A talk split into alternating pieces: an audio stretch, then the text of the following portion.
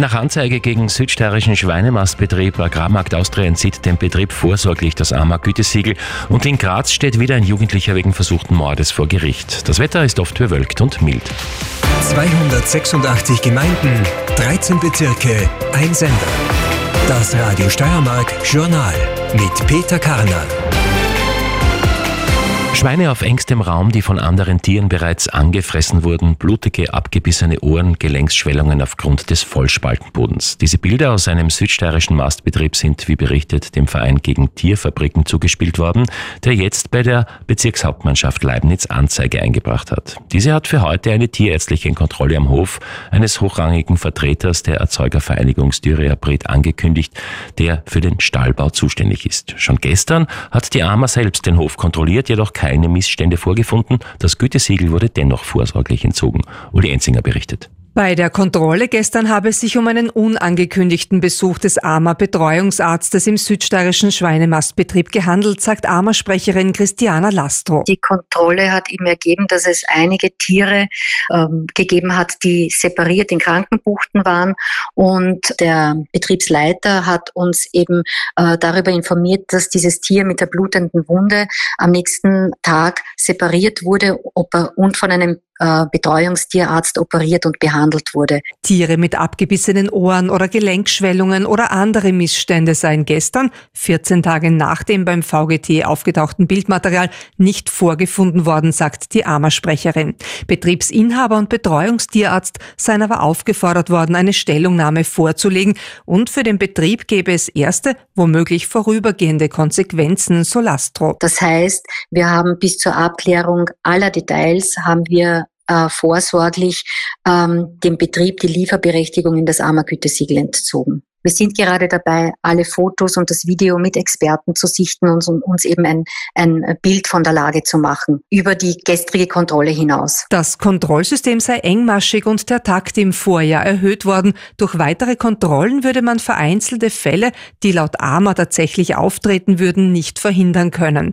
Das sieht auch der zuständige Bezirkshauptmann von Leibniz, Manfred Walch, so. Er hat für heute eine amtstierärztliche Kontrolle am Betrieb mit rund 3000 Tieren angeordnet angeordnet. Werden Missstände festgestellt, drohe eine Verwaltungsstrafe. Die Beweisführung sei jedoch schwierig, so Walch. Weil es ist ja oft schon schwierig zu sagen, ist das überhaupt der Stall, nicht von den Fotos aus. Man muss ja auch den VGD einmal fragen, äh, wenn sie sowas feststellen, warum das so lange dauert, bis die Anzeige dann kommt. Ne? Zum Zeitpunkt der Kontrolle könnten die Mastschweine auch längst aus dem Stall weg sein, so der Bezirkshauptmann. Von der Erzeugergemeinschaft Styriabrit heißt es, eine Stellungnahme werde es erst geben, wenn das Ergebnis der amtstierärztlichen Kontrolle vorliegt, also frühestens am späten Nachmittag.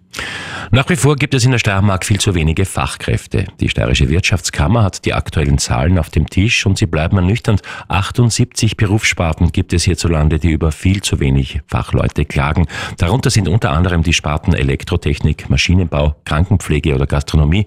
Die Ursachen dafür sind meistens so lang wie die Liste der Mangelberufe, berichtet Christian Prates. Es ist paradox. Fachkräftemangel herrscht, trotzdem die Wirtschaftslage mau ist, erklärt der steirische Wirtschaftskammerpräsident Josef Herg. Und das ist mit eine Ursache. Aktuell gehen ja doppelt so viele Damen und Herren in Pension wie hinten nachkommen. Und das ist natürlich eine Problemstellung, die uns voll trifft. Und deshalb haben wir trotz Konjunkturflaute auch in 78 Berufen einen ganz starken Mangel. Elektrotechnik und Maschinenbau sind hier unter den Top Ten. Genauso der Beruf des Dachdeckers, der Dachdeckerin der auf der Fachkräftemangelliste ganz vorne mitmischt. Eine Liste, die weitaus kürzer sein könnte, wenn man das Pensionsantrittsalter nach oben schrauben würde. Ja, wenn wir ein Jahr länger im Arbeitsprozess wären, österreichweit, hätten wir das Potenzial von 70.000 Fachkräften. Auf der anderen Seite haben wir die Situation, dass wir heute früher in Pension gehen als in den 70er Jahren.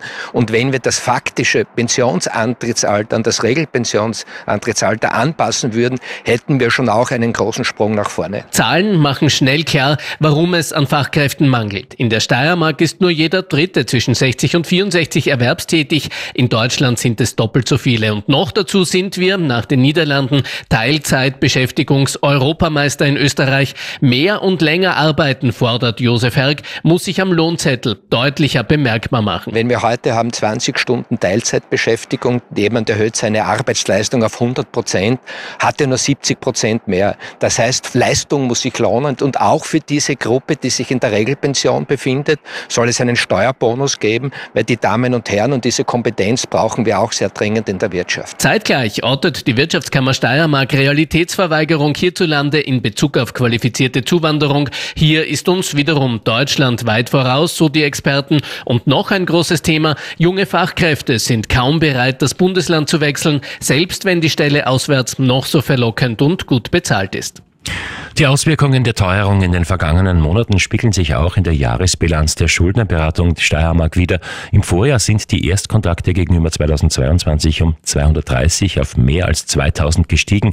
Das entspricht einem Zuwachs von 12,5 Prozent. Im Jahr 2023 haben sich mehr als 6200 Personen mindestens einmal an die Schuldnerberatung Steiermark gewendet, um Unterstützung zu erhalten. Das sind um 10,3 Prozent mehr als im Jahr davor.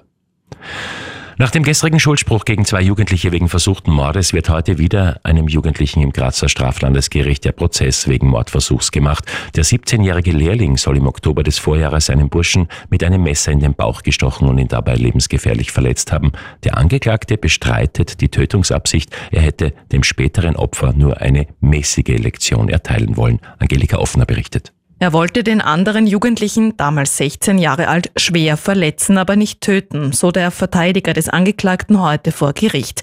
Laut der Staatsanwältin hätte es der 17-Jährige in Kauf genommen, seinen Kontrahenten zu töten. Zwischen den beiden Jugendlichen soll es schon länger Probleme gegeben haben. Etwa fünf Wochen vor der Tat hatten die beiden laut Staatsanwältin eine tätliche Auseinandersetzung, nach der der Angeklagte ein Nachspiel angekündigt haben soll. Am 13. Oktober des Vorjahres fuhr der Lehrling nach Graz, kaufte sich ein Messer und traf sich mit dem späteren Opfer im Motorikpark in Feldbach. Der 17-Jährige soll den Burschen von einer Freundesgruppe weggelockt haben, unter dem Vorwand, sich mit ihm auszusprechen. Dann habe er sich plötzlich umgedreht und ihm mit dem Messer in den Bauch gestochen. Der damals 16-Jährige wurde lebensgefährlich verletzt. Er schleppte sich zu einem nahegelegenen Fastfood-Lokal und brach dort auf der Straße zusammen. Der Angeklagte wurde zu Hause festgenommen. Das Messer hatte er laut Anklage in die Rab geworfen. Bei seiner ersten Einvernahme war er nicht geständig. Später sagte er, dass er seinen Kontrahenten nur in den Oberschenkel hätte stechen wollen. Er hätte ihm nur eine mäßige Lektion erteilen wollen. Der Verteidiger des 17-Jährigen appelliert an die Geschworenen, sich nicht von Klischees leiten zu lassen. Der Angeklagte habe zwar Migrationshintergrund, wurde aber in Österreich geboren, habe eine Lehre gemacht, habe eine Arbeit, sei sozial gut integriert motiviert und engagiert.